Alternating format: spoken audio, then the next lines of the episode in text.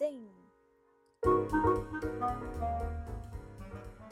欢迎收听《好野望远镜》，每周四晚上九点陪伴大家一起聊聊译文大小事。我是浩野。Hello，大家好，我是小杨。Hello，大家好，我是明如。没错，我们今天邀请到中部的重量级嘉宾，两位就是青年啊。呃算是青年艺术工作者嘛？可以这么说吗？可以把你们都算。明如是啦，但另外一位我不知道是不是。好歹，好好歹怎样？好歹我也有做过一些艺文相关的的的的的，的活动，这样子吗？对呀、啊，好歹你帮我一起写过剧本，对吧？算是啊，是自己不想承认。然后我没有那么厉害，我只是帮你翻译成台语而已。对对对对，所以邵汉奇就是我们去我去年的时候在。啊、呃，台中歌剧院的音乐剧人才培育计划的时候，一起合作的台语指导跟创作伙伴这样子。没错，因为我本人不太会说台语。那你要现在要让大家知道你？不要。哦、我我觉得我们会认识也蛮有趣的，因为其实那时候我就是想要找北管音乐、南北管音乐的啊、呃、合作伙伴，这样就是想要找一个会南北管，然后同时会台语的人。然后那时候就。网络搜寻就找到了新生阁，然后结果我就很随机的丢了讯息到新生阁脸书专业。新生阁也是很随机的回应你，刚好你被随机挑选到这样子，是这样是不是？对，所以要恭喜你，谢谢。那时候是怎么会就是开始新生阁？其实要不要说说看你那时候是怎么开始新生阁的计划？其实关于新生阁的整个。筹备到现在的这个状态，我在这边简简短的说明一下。总之就是有有大概四到五个年轻人，然后因为在自己家乡有点不知道可以有什么休闲娱乐，所以决定要去做一些比较有意义的事情。那我们就是去重新组织这个北管团体，对，大概就是这样。然后因为不想要一直走很传统的路线，因为还有更传统的的团体在做这些事情，所以我们想要打破传统。然后把这些传统的东西推播到更多年轻人的手上，这样子。嗯，所以少汉其实就是鹿港新生阁的共同创办人。嗯，对。然后新生阁就是一个啊、呃，比较像是推广北管音乐，然后同时也有在进行北管的演出。对，推广北管音乐，然后进行北管演出，然后让自己有一些事情可以做，这样子才不会太无聊。是可以说说看你的正职是什么吗？虽然。哦，我现在其实，在待业中啊，可是我主要是做设计跟印那个设计后面的制造，就是印刷、印刷后加工这样子。嗯，因为那时候我听到少汉正职的时候，其实蛮觉得蛮有趣的，就是没有想到不是剧场人的人还愿意为美管艺术这件事情去做付出。其实我觉得你说剧场，以我们的角度来说，其实没有那么正确。我们应该是说。我们常把人生看待成一出戏，这样子，就是人生让人家常爱说“人生如戏，戏如人生”。我们只是把我们的日常搬上去那个所谓的舞台上面给大家看而已。哦，嗯，明如对于这句话有什么想要回复的？我刚刚有翻白眼，对，我看到了。没有啊，因为我觉得，嗯，这就是剧场啊，这就是创作啊，只是可能少汉觉得。这些事情习以为常，因为他们每天真的都嘻嘻哈哈的，很闹，这样就是平常在庙口聊天讲话，或者私底下在对话的时候，他们也都很爱开玩笑，所以可能大家会说哇，你们很会表演呢。他就想说我没有表演啊，哦，我就这样啊，我就这么好笑啊，这样没有，其其实应该说，因为我们的我们的那个演出其实都是取材于日常生活，嗯，或是一些。当地相关的历史故事下去做改变，就稍微改变一下这样子而已。所以我觉得比较像是把我们的日常跟你拿出来跟你分享。嗯嗯，对啦，这样讲合理啊，合理啊。所以其实我算是透过少汉跟明如认识的，然后我觉得这是我今年最幸运的一件事情，就是认识到这这么认真的剧场工作者会愿意把。啊，回到家乡去，然后愿意把剧场这个媒介，或是用来表达自己生活，或是用来表达自己想法的一个媒介，去回到南投鱼池，感觉好像大家刻板印象上比较困难去推广艺术的一个地方。嗯，对啊，因为其实我从小到大比较没有在关注剧场，然后小时候也真的都没有接触任何剧场元素，但是反而就误打误撞就念了戏剧系，然后后来就会哇哇，我们后面有就是很凶猛的狗在追我们，先等一下，我你先躲一下。好，我回来了。就是我们小时候其实真的没有接触太多剧场，因为这段这些资源真的太少了。然后我长大了，念了戏剧系之后，才忽然觉得好像可以用这些东西来做些什么事。尤其是剧场跟家乡都是我两个喜欢的东西，所以我就想要把它们加在一起，才把剧场带回家做一个尝试，这样子。嗯，因为啊、呃，就是明如作为鱼池戏剧节的策展人，其实已经迈入第六年的时间了。嗯。对，然后少汉也被听说今年也被拖下水吗？还是、哦、其实，在去年啊，去年就有去参加戏剧节，然后今年有去帮忙这样子，没有拖下水啊，就是觉得可以跨领域结合一些，对，没有啊，这边就是预告给大家，少汉是我们今年的就是计划里面的其中一个计划主持人，这样子，我们把北管的项目交给少汉。做负责，然后还有设计的部分，这样子等于是重金礼聘，就是鹿港的青年才俊来为我们增加一些新的创意跟发想。啊、我听到你们说，就是地方的耆老或是地方的长辈想要学北管这件事情，你要稍微分享一下这件事吗？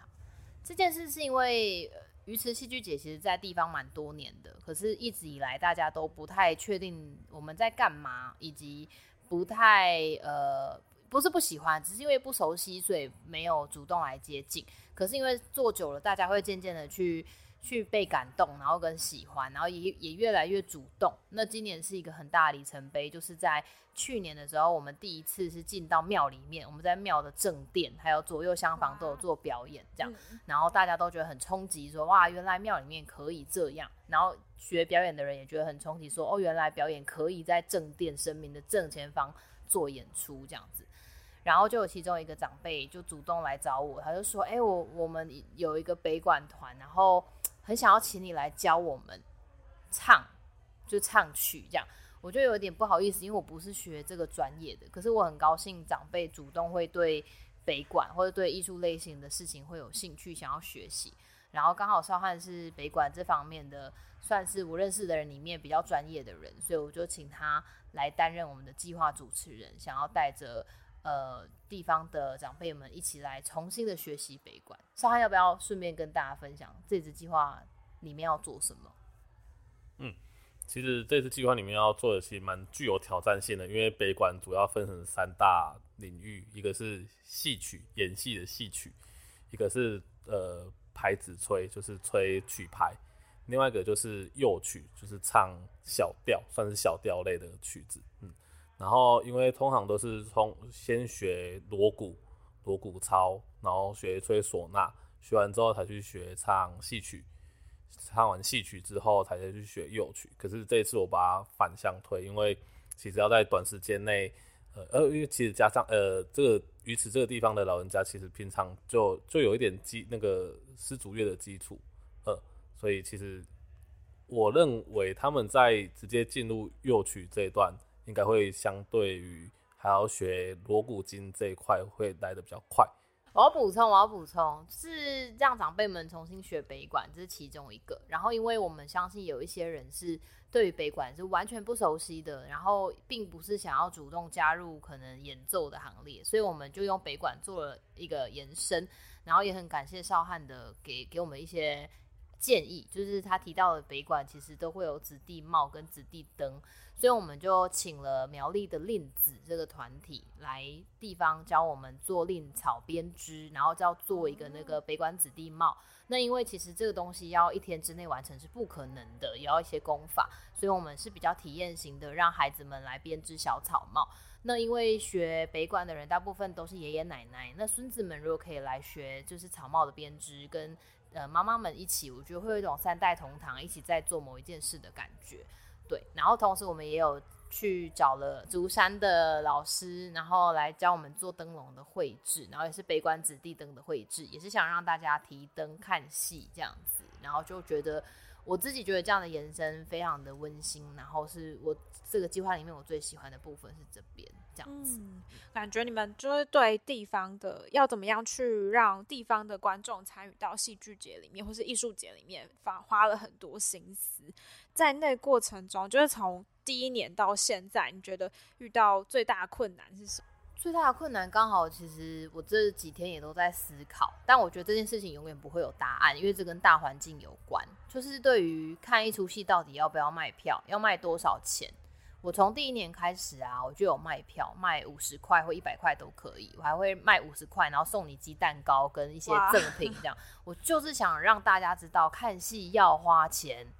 艺术才要花钱，就是。我想让大家习惯这件事情，知道这件事情，因为我相信每个人，呃，在于经济上面的支配是有独立的能力跟有办法付得出这笔钱。只是为什么艺术的材质价值就是低于可能阳春面，或是低于呃其他的娱乐消费呢？我一直不太理解这件事情，所以我也很希望让大家去习惯跟了解说，说不管是看展览还是任何艺术类型的东西，都是要花钱的。对，所以我这些年来从五十块、一百块到去年很大胆的卖到了三百八、四百块这样子。可是我还是给乡亲一个优惠，可能两百五等等。我就是想要大家来花费一个金额看戏。那我们今年呢，目前还没有对外公开，可是我们今年有试着把这个价格又再往上调了一点。可是我个人觉得已已经达到了我的极限，就是连我自己都不太愿意花这个金额来看戏。那乡亲们会愿意吗？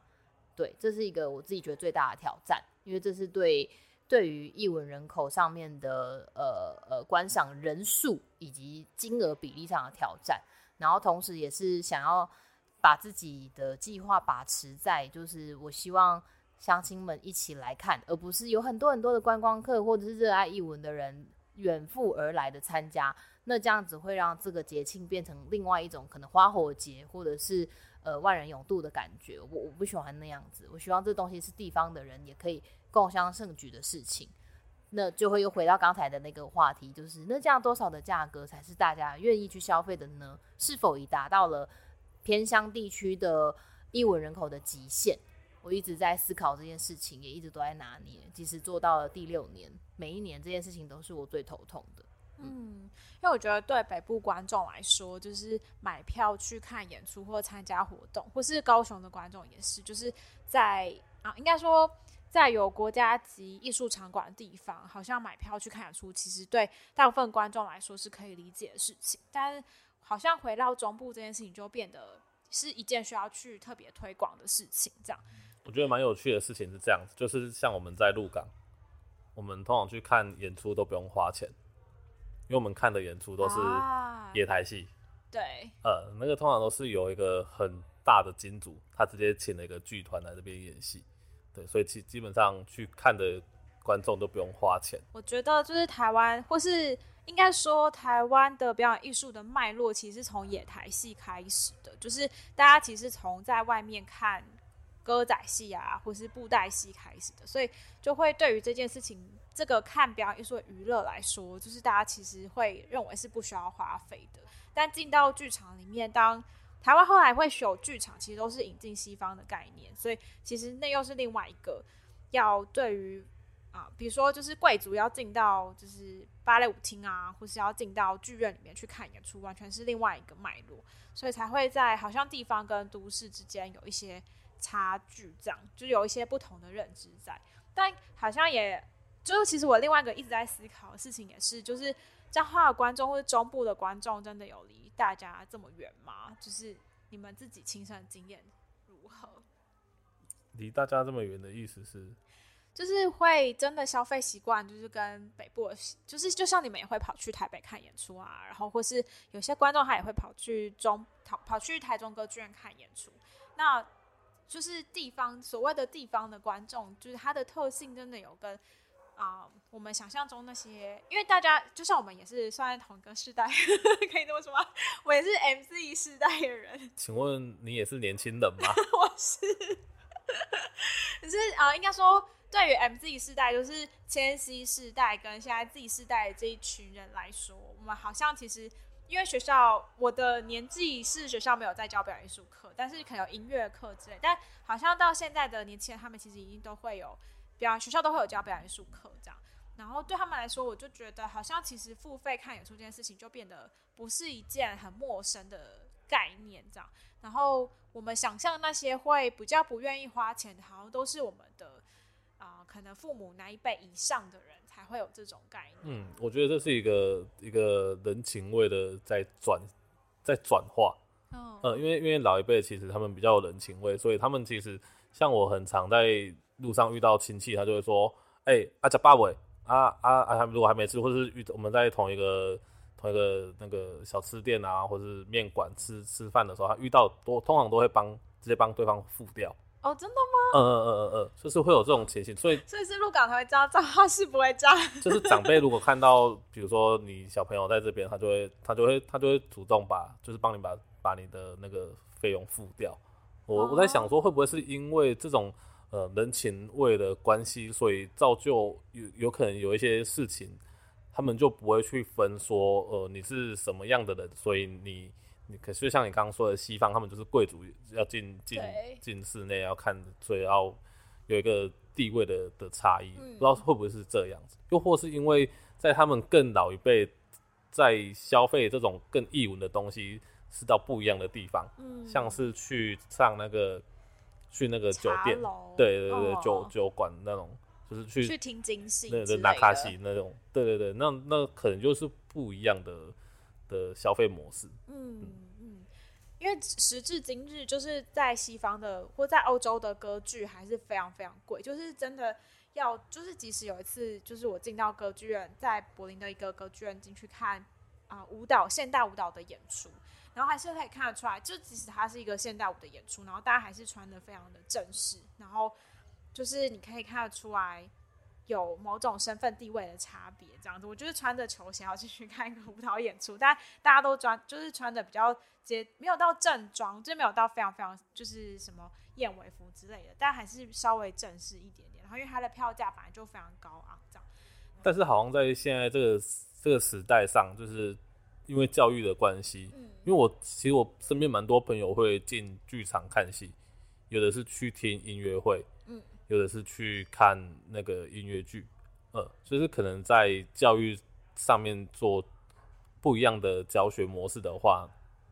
小朋友对，呃，小朋友他们长大之后对消费的观念就会不一样。我其实是有点好奇说，说当时就是要做鱼池戏剧节之前，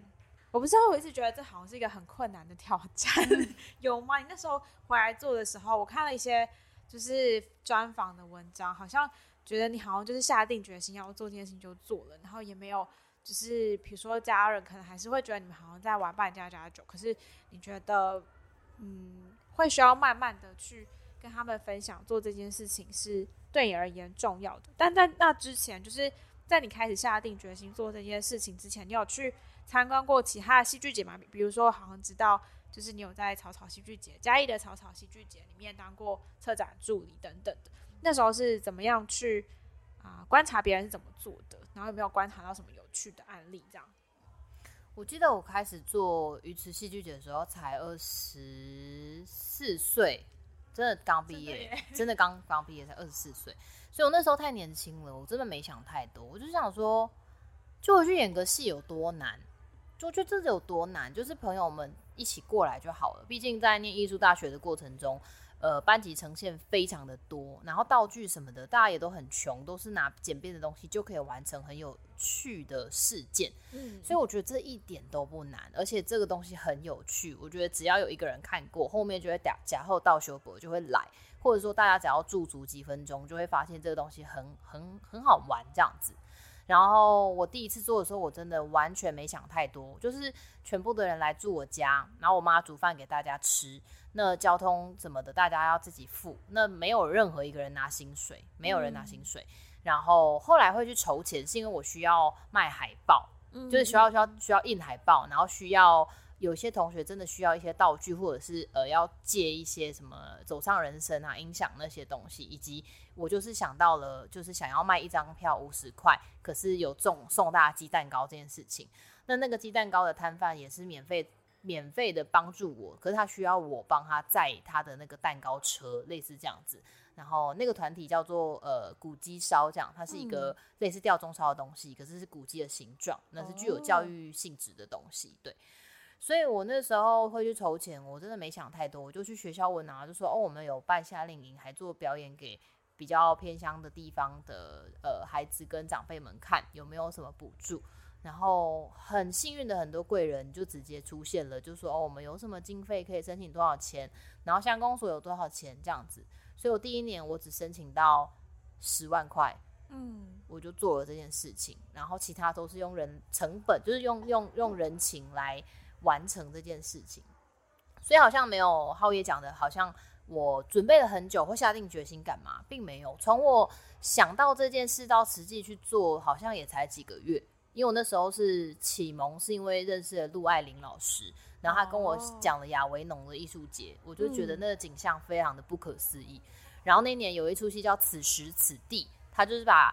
呃北医大的戏剧厅，然后跟工厂全部打开，然后没有观众席，也没有舞台之分，所有的人都在演戏，然后所有的观众都可以跟演员非常的近距离靠近。那是我第一次接触类似沉浸式剧场跟这样子的的演出，所以我就觉得这件事情在。乡下地方是有可能完成的，即使我们那边没有任何的呃表演的空间，这样子。对，反正就是那个时候我，我我就没有想太多，所以我就去做了，我真的没有什么下定决心的过程。那是真的第一年做的时候，太多人觉得我很了不起，我才发现我好像真的做了一件蛮大的事情。就是很多人告诉我说，你这件事真的很大，我才发现这件事真的有点搞大了，这样，不然我根本不觉得有什么。嗯所以陆爱玲老师才会叫我去认识王兆谦学长，然后认识了之后，赵天学长有跟我聊一聊。那后来第二年，他直接找我去当策展助理，那是第二年的事情了。这样子，汪兆谦是软剧团的团长，对，然后所以他其实就是。是他们开始发起草草艺术节，呃，草草戏剧节的。对，赵谦就是算是我自己会觉得他在我心中是南部的剧场的一个很重要的人物，因为嘉义现在是一个很棒的拥有剧场环境的空间，很多演员是会愿意到嘉义去定居，然后并且用演员的身份在那边生存的，我觉得是不可思议的。嗯、然后我觉得会有这样子的环境，当然是首先要感谢吴敬吉博士在。在赵谦高中的那一年，带了一批艺术的老师下来，种下了这个种子，嗯、才会培养出赵谦啊、品洁啊这一些人这样子。嗯、那后来他们去了北艺大之后，又带着更多的资源回到了嘉义深耕，才会又又教育出就是呃吴静一啊，就是我们前几天有去看那个阮氏聊天温习聊天店，对，去看了这出戏，才会有手玉跟静一这样子的演员出现，嗯、这都是。兆谦后来又影响他们的，然后实际上是不是我不知道，但我是这么感觉的，因为那时候静怡也在软剧团演过戏，嗯，然后又又继续的创造剧场的可能性，然后又很无私的就带着我去去草草做实习这样子，所以我就会觉得是真的是大手拉小手一直在往前走这样子。你们觉得就是把观众，或是我觉得好像把剧场带到地方这件事情说有点太伟大，就是好像其实也不完全是这样，而是好像是我们想要跟自己故乡建立连接的一种方式，而我们选择以我们的专业这一件事情，也是我们自己最喜欢的这件事情作为媒介来跟这个地方产生连接。对你们来说是这样吗？呃，我先回答，等下换少汉说。就是我其实觉得。我会那么想回家做戏，其实比较自私的一个点，可能是因为我想要，我想要回家，可是我不想回家当一个普通的上班族，嗯、我就在想回家演戏的可能有多大，所以我才试着想要把这两个喜欢的东西加在一起。那我觉得这不，这好像都是大部分艺术家在做的事情，像。呃，我很喜欢的一个叫何日君再来剧团的团长，他每一出戏都在跟讲跟家庭有关的事情。嗯、那是因为他曾经得过一个癌症，那他重新正视了生命中最重要的人，可能来自于他的家人，所以他每一出戏都跟家有关。然后，呃，我就会觉得，那他其实也是一种返乡啊，因为他每一件事情都跟他的故乡、跟桃园、桃园的移工，或者是说，呃，他的家庭状态都有关系，所以我会觉得。这件事情听起来，你要说伟大，好像确实在创造一些什么剧场史的奇迹。嗯、但是你要说自私一点，它就是一个人生命历程的其中一个作品而已。说不定哪一天我已经找到了我自己真正觉得重要的东西，那戏剧节可能就此结束，我会去往下一个我想寻找的答案而走。这样子，嗯、我不知道少涵觉得怎么样？我觉得伟大的不是做这些艺术节或戏剧节的人，伟大的是你在做这件事情那个。地方的那块土地跟那边的居民们，嗯，呃，因为其实我们的我们新生阁现在就是有两出自己自创的剧本，呃，第一出是在描述牛须头的整个从清朝时鹿港的兴盛状况到鹿港现在没落的状况，呃，第一出剧本是在写这个，那那一出剧本就是在牛须头这个这个社区演做演出。第二个剧本是在讲一个社会案件，在鹿港的天后宫附近有一个聚落叫做准阿桃船仔头，嗯，嗯，所以我们第二出剧就是在那个地方进行演出。这其实都是要为了要感谢那个地方曾经发生的事情啊。我觉得认识就是眼前的这两位真的是觉得很奇妙一件事情，因为其实我从去年就是可能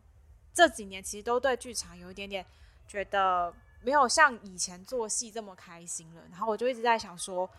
啊，我觉得我一直在等待，就是遇到好的伙伴一起做这一件事情，这样子。因为我觉得就像明如讲，就是年轻的时候，二二三十，呃，二二十，就是大学刚毕业那时候，真的是就是会充满热血，做很多事情。但是随着年纪的增增长，很明显就是我比前面两位再长一点点，然后就会开始去思考更多很实际面的事情，然后我觉得。做戏这件事情，好像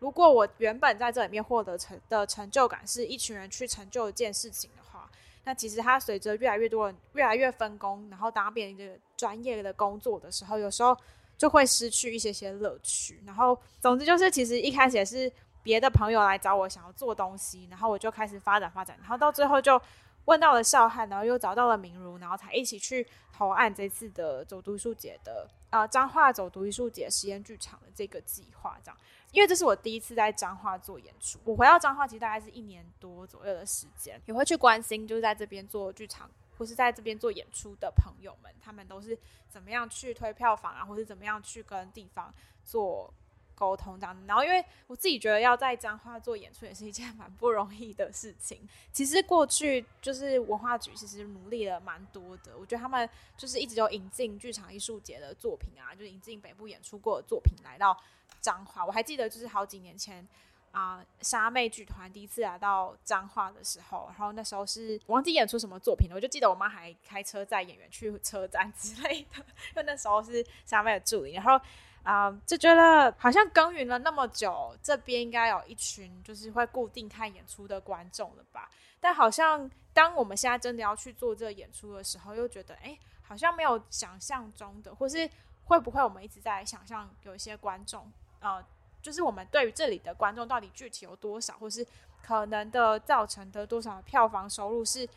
几乎是没有什么根据可以去很确实、很扎实的说出。啊、可能会是这个数字这样，好像还是很多在摸索跟想象的状态。嗯，我自己觉得这个状况也是跟世代在改变有关。因为如果说照这几年彰化的剧场的状态来培养，我其实真的有觉得彰化确实是有一批观众跟剧场人，一定是有的。只是因为时代真的比我们想象中的又要再快速的跃进了，所以当初我们所培养出的那一群。就是剧场观众或者剧场演员们，他们现在说不定已经变成呃 YouTuber 了，就是或者是去往另外一个地方，所以他们会对于剧场的热爱跟热衷程度可能又降低，因为这时代选择太多了。就像我刚刚从高宾阁走过来的路上，还看到一群人在路边玩街舞，我就觉得很热血，然后我就会觉得啊，那其实还是有人在跳舞啊，还是有人在持续的喜欢这件事情。但是有可能是太多选择让他们停止了，或是没有前往。但我觉得浩月讲的也蛮有道理的是，当我们没有一个数据去看到观众有多少的时候，对于制作方来说是很心慌的一件事情。但也是想要鼓励一下浩业啦，因为 毕竟才回来一年，我觉得很多东西你看不见。可是像鱼池戏剧节已经耕耘了大概六年了，我们掌握一大票观众的名单，有很多是每一年都有出现的，真的非常感动。不管他们跟我是不是有亲戚关系，或者是说是呃来自台北的剧场朋友，或者是不认识的呃赞助者等等，他们都是默默的一直在关心，所以我就觉得。也许只是因为第一年才刚回来，要实际以创作者的身份跟大家见面，会有这样子的担心。也许等我们掌握了这些名单，看到了本人，你就会相信说啊，他们就是是真实存在的一个人这样子。嗯，对，应该说那时候就是觉得鱼池戏剧很厉害，因为就是从零到有，这次参加的走读艺术节，其实是啊彰化县文化局其实已经耕耘两年的计划，所以就是我会觉得好像啊，确实要去。拥有那个资料库不是我们个别团队会能够一定都可以做到的事情，因为可能我们今年入选，然后明年就不一定会入选了，或是之类。但是对于政府在推动相关的计划的时候，他们要怎么去累积，或要怎么去推广艺术教育这件事情，要要怎么去透过我们的我们带来的作品，透过这些青年团队带来的作品，然后去培养当地的艺术观众，或是培养大家对于。进剧场消费的这件事情，其实也是另外一个，我觉得，嗯，好像会期待有更多。也许其实已经有人在做了，就是也也许其实文化局有自己的名单 或什么的，我不知道。也许他们就是真的有特定的在推广这件事情，然后可是就会觉得好希望哦，就好希望有一个。资料库或是什么，后我们可以真的查得到，就是比方说会进剧场观众的数据啊，比方说是有多少男性、多少女性，然后它的比例是多少这样子。嗯，哈哈，因为这还想要讲什么？我我我就想，我就想说，因为像我们新生阁虽然到今年是第五年，但是我们只有演出两次，可是我们这两次演出，其实呃，因为因为我像我在自己在鹿港生活到今年二十六年了，就是还是。不知道鹿港有没有那个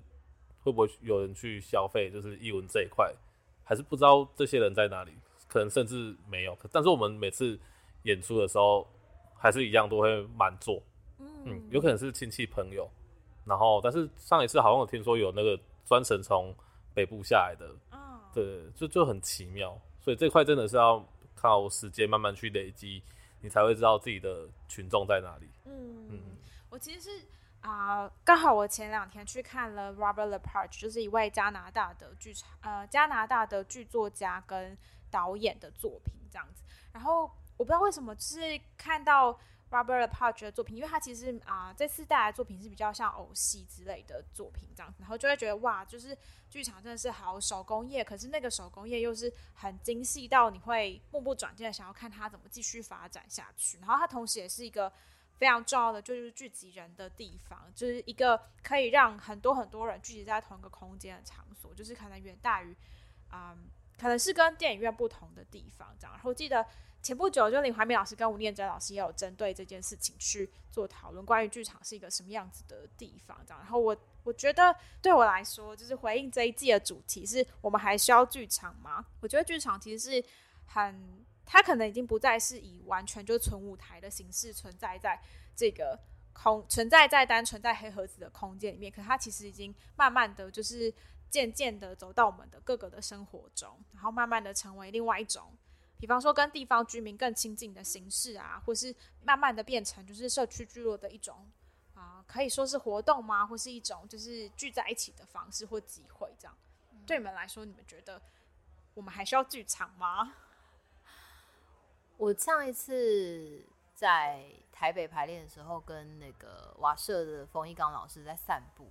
他就跟我说，这次票房很难推，因为好像还没有掌握到呃所谓的流量密码在哪里，所以很多人不知道去哪里购票跟怎么购票这些。那他我就问他说，那以前怎么推票呢？他说我们会去上中广，中广一上。票房一定百分之七八十就有了，这样子。Oh. 他说以前就是用广播跟报纸，对对对，译文版这样。我就说，可是现在报纸是几乎是被淘汰的东西。然后他就说，对啊，剧场也是。他讲这句话的时候还，你知道大步向前，毫不犹豫，然后也一点悲伤都没有，仿佛就是在聊我们今天晚餐要吃什么的那种轻松。嗯，然后我就觉得有点难过，可是又觉得他说的好像不无道理。但是刚浩业讲的也蛮有意思的是，剧场它说不定没有消失，它只是出现在不同的地方，用不同的形式。嗯、比方说，现在沉浸式剧场非常的红，到处都可以去参加类似。微醺大饭店呐、啊，然后什么什么落日什么东西，然后很多很多的呃密室逃脱游戏，有很多可以玩，所以我自己也蛮看好这一块。就是我不知道各位听众朋友觉不觉得这是呃剧场的一种可能，但是我自己觉得，对于我们这种南投啊这种比较偏乡的地方，想要推剧场的话，这是一个非常好的 idea，也是我很推很大推的方法。就是来这边进行一个小旅行，并且它带有一些节目。那这个节目呢，它可能是地方的故事或者历史脉络。那这个小旅行，它不再是以前走马看花跟买东西，它是有品质的，是有聆听的。因为对我来说，我喜欢剧场的一个原因，是因为它是一种沟通方式，是一种媒介，嗯、所以我喜欢这样的沟通方式。有人喜欢用音乐，有人喜欢用图像，但我喜欢用剧场的方式。语言或者是其他的复合式的美学，像你说的手工，它是一种手工艺。嗯、对，我会喜欢用这种方式来认识这个地方，所以我会觉得把剧场跟游程的结合是一个我觉得很棒的东西。像我在就是因为其实鹿港也一直都有中呃金秋艺术节，就我其实一直没有去参与到，但是我在鹿港有参与过一次，就是记录剧场的工作坊，然后那时候就是在那边。大概二零一七年，哎、欸，没有那么久，反正就是一八年的时候吧。然后在那边参与了一个记录剧场工作坊，然后其实就是有到鹿港的几个老屋参观啊，然后甚至就是有到那边的，也是去访问了一些地方青年，然后在那边做了一个小小的呈现。然后我那时候就觉得，其实 你露出那个疑惑的表情，那时候是到火炬团承办，然后邀请一个德国导演来带记录剧场的工作坊。我想去，我被刷掉了哦。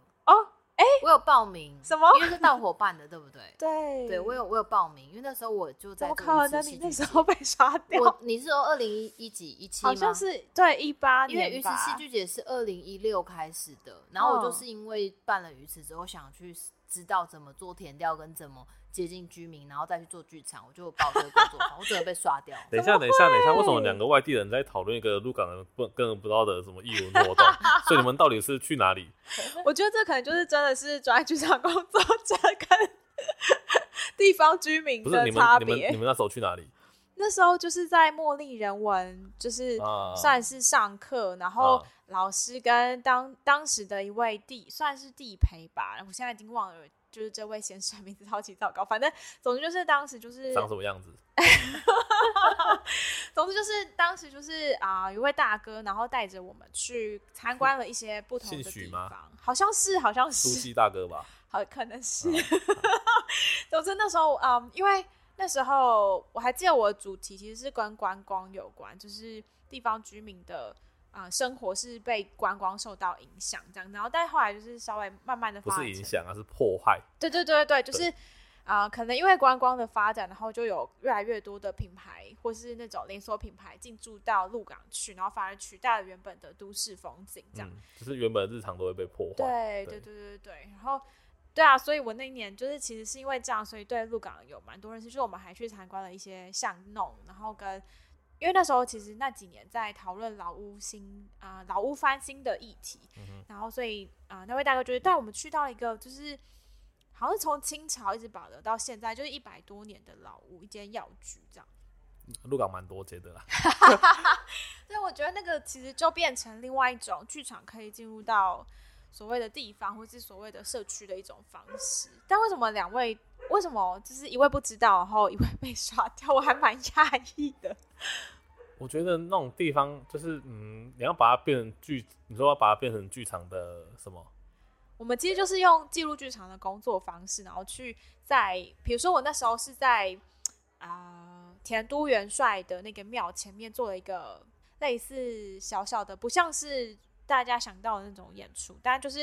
因为我那时候人不在现场，所以就是其实是播了一个影片，然后放在。就是田都元帅前面有点比较类似，比较接近行为艺术一点点的作品这样子，但就是一个小小的呈现。然后其实不同的参与者都有做不同的事情，有些就是在鹿港的龙山寺那边做了一个呈现，然后就是让素人上台去讲他们的故事等等的。嗯，就看听听听，好像鹿港就只有庙口这个地方比较适合做剧场。其实，在庙口做剧场这件事情，我觉得蛮合理的。但是相对的，你要做呃，我们前面在在聊的这个，就是艺文消费的这件事情，就变得很难。因为这个原本就是一个公共空间，而且大家通常会在这里看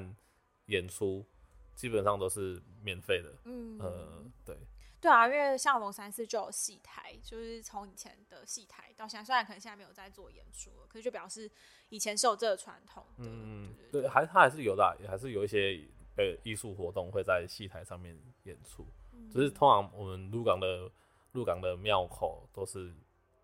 会拿来做。艺文的演出或者呈现，嗯、可是那通常基本上都真的是免费，因为其实像明炉之前就有跟我去鹿港逛过，他就说哦，鹿港其实就是一个很大的。我说我说，鹿港其实是一所艺术大学哦，整个建筑，然后风格特色，还有里面每一个人讲话的那个鹿港腔的口音，还有他们对乐器的理解，然后跟对南北管。很习惯的那种聆听，他们所谓的像杨少汉很爱讲说这个东西很雅气，他就会忽然停在某个人门口狂看。Oh. 我想说雅在哪里？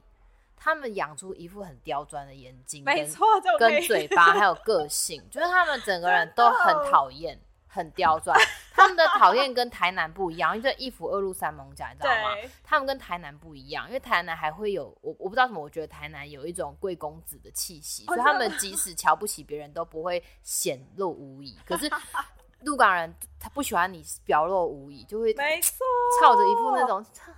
的那种眯着小眼巴、撅着小嘴的样子在讨厌你。然后你看哦，他们阵头这么多。每一个人都你知道能歌善舞，然后各种乐器都厉害到不行。那个老师打鼓超厉害，然后这个人又又又会跳阵头，又会干嘛？然后最好笑的事情是，我还跟他们去过，就是那个那个安营，就是他们初一十五就会好像会扣酒，然后再安营这样。然后他们的这个仪式啊，超妙的哦，他们会到每个，就会到他们的那个聚落的附近的的结界的地方去跳舞，然后放一只小木偶马，然后再在在那边打鼓。跟唱歌，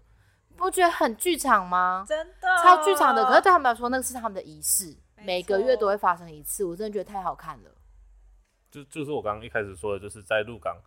这种东西就是日常，所以我们不会觉得那是一个我们在演戏。嗯、因为其实像我们平常在庙口聊天，或是去到朋友家聊天，每个讲话的段落都可以拿来上台演出，嗯、都是人家都会觉得，哎、欸，你们很适合去讲相声，或是。有朋友就说：“哎、欸，你们很适合去讲脱口秀。嗯”他们就是鹿港艺术学院的人呐、啊。哎、欸，他们在自己自己的聚落跳舞、欸，哎，你能想象吗？我们、oh. 我们要在台北易碎节，然后申请场地，然后还要售票才可以，你知道到处去跳舞，或者是我们顶多做个快闪。No，他们初一十五固定就是在自己的聚落跳舞，然后唱一首歌，然后表示这样子很平安，不觉得超浪漫的吗？啊，oh, 可是对啊，可对他们来说，哎、欸，这就是他们仪式，每个月要做的事情。就剧场最原始，或是我们回去看西方戏剧史的源头，它确实就是从仪式而来的嘛。其实中国戏剧史应该某种程度也是从一世而来的。对对对，我不知道，我刚刚突然有一种感觉是，反而好像在都市把这件事情商业化是另外一件事情，跟在地方，我其实蛮不喜欢“都市”跟“地方”这两个词，因为我常常觉得好像真的是。虽然它可能是社会学上的某一种定义，可是常常就会觉得好像把这两个地方的人拉得很远。但我一直觉得，就是在二十一世纪的现在，其实地方跟所谓的都市，可能真的只是生活习惯不一样，但价值观跟所谓对世界的认知，其实并不是。尤其是所谓的地方，并不是落后的，只是大家的生活习惯跟生活，就像刚刚说的，就是鹿港艺术大学。我今天在甄选的时候，我们今天刚刚忙完甄选，就是觉得杨少汉就根本就可以直接上台当演员呐、啊。那那个配再等一下再聊。你看，你看，这时候开始讲起钱来。刚刚不是说我们我们不谈我们不谈钱，我们谈一个缘缘，我们谈缘分，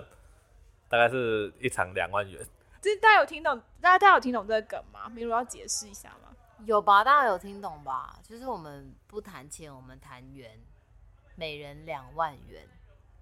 再帮大家说一次，听不懂的话，希望 我讲完你们有听比较懂。而且你居然还给他这个空隙，让他把这个笑话讲完，你也是很大方。重点是。好像已经听了第三次了，你还可以笑成这样。就是他今天听了第三还第四次了，然后就是我还才当过第一次在笑，你才是最棒的演员吧？对对，我是。我我觉得这我真的觉得，就是有时候做剧场还是真的是需要伙伴一起去完成的事情。然后我就觉得能够在中部遇到有趣的伙伴，其实真的蛮难得的一件事情。你们会怎么期待，就是未来中部地区的表演艺术发展呢？或是你们会怎么期待？就是在家常发生的故事。我其实是不期不待，不怕受伤害。说得好，台语说一次，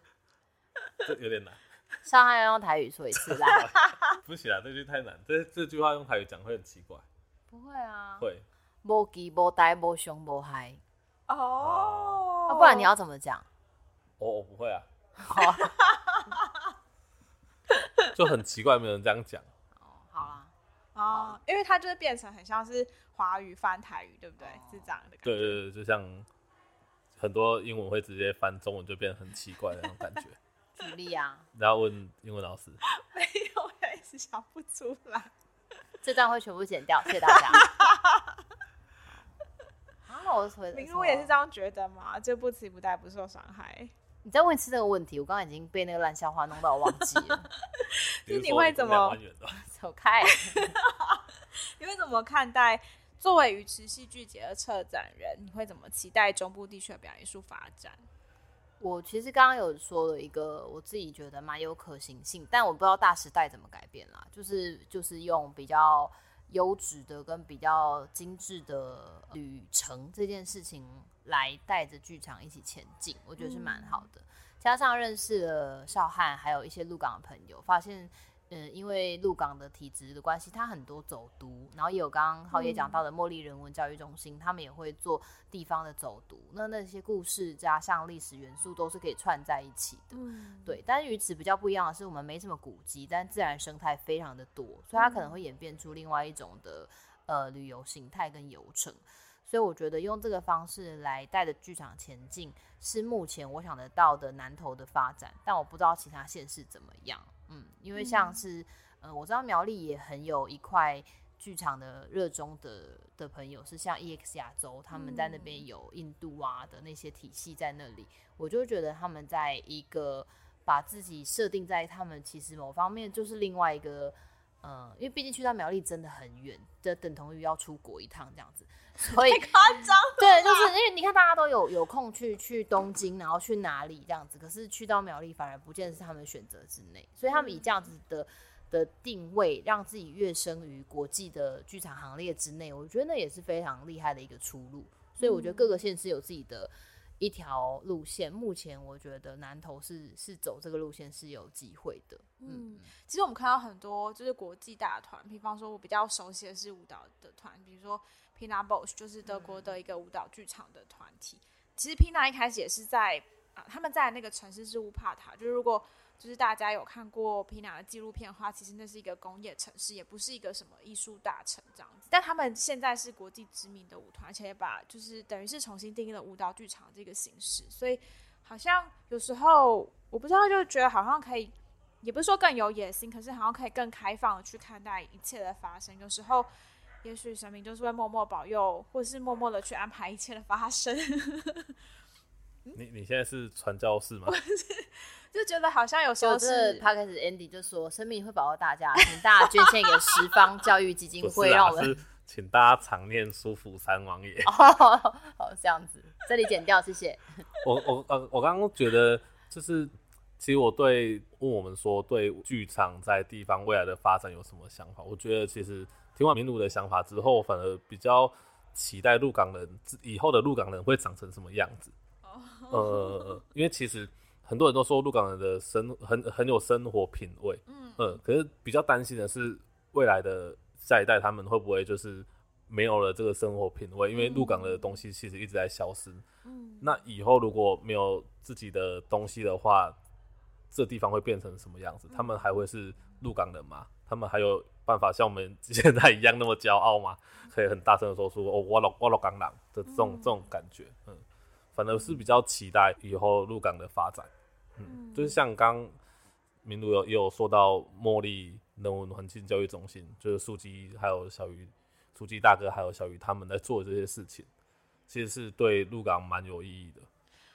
对，然后我现在才想起来，我们这一节的主题是，这一主题是中章头做戏的甘苦谈。然后刚 刚其实聊了非常多，然后其实做戏不管再怎么苦，最终都是还是回到这是我们生命经验的其中一部分。至于我们个人，确实是非常重要的一块。然后可是当我们在做这些自己的生命经历的时候，也希望它能够带给一些我们之外的人可以有一些感动，这样。嗯我觉得把它当成是你的自己的一种生活，就不会有所谓的苦。嗯嗯，你就会把自己的，因为你会想要把生活过得很很开心、很快乐，所以你在做这件事情的时候，你就会相对的变得快乐，这样子。嗯，就只有做戏干谈。刚好也是，就呼应到我刚好搬回来鱼池，差不多要满一年。然后这个时候我就会开始觉得，哇，在台北的朋友太可怜了吧，住在那种贵死人的小套房里面，就为了等待跟站南北吗？对不起，对不起。但是我个人觉得，因为我以前住的地方真的很小，我的房间是没有床的，我必须要买那种折叠床，然后收起来，不然我如果打开，我没有地方走路这样。所以我就想说，哇，那时候这样缩在那里，就为了征求一个。演出机会，然后打工或是怎么样？嗯、那如果你更有志气一点，就是说我打死不做执行制作，我不去做其他的，我就做演员，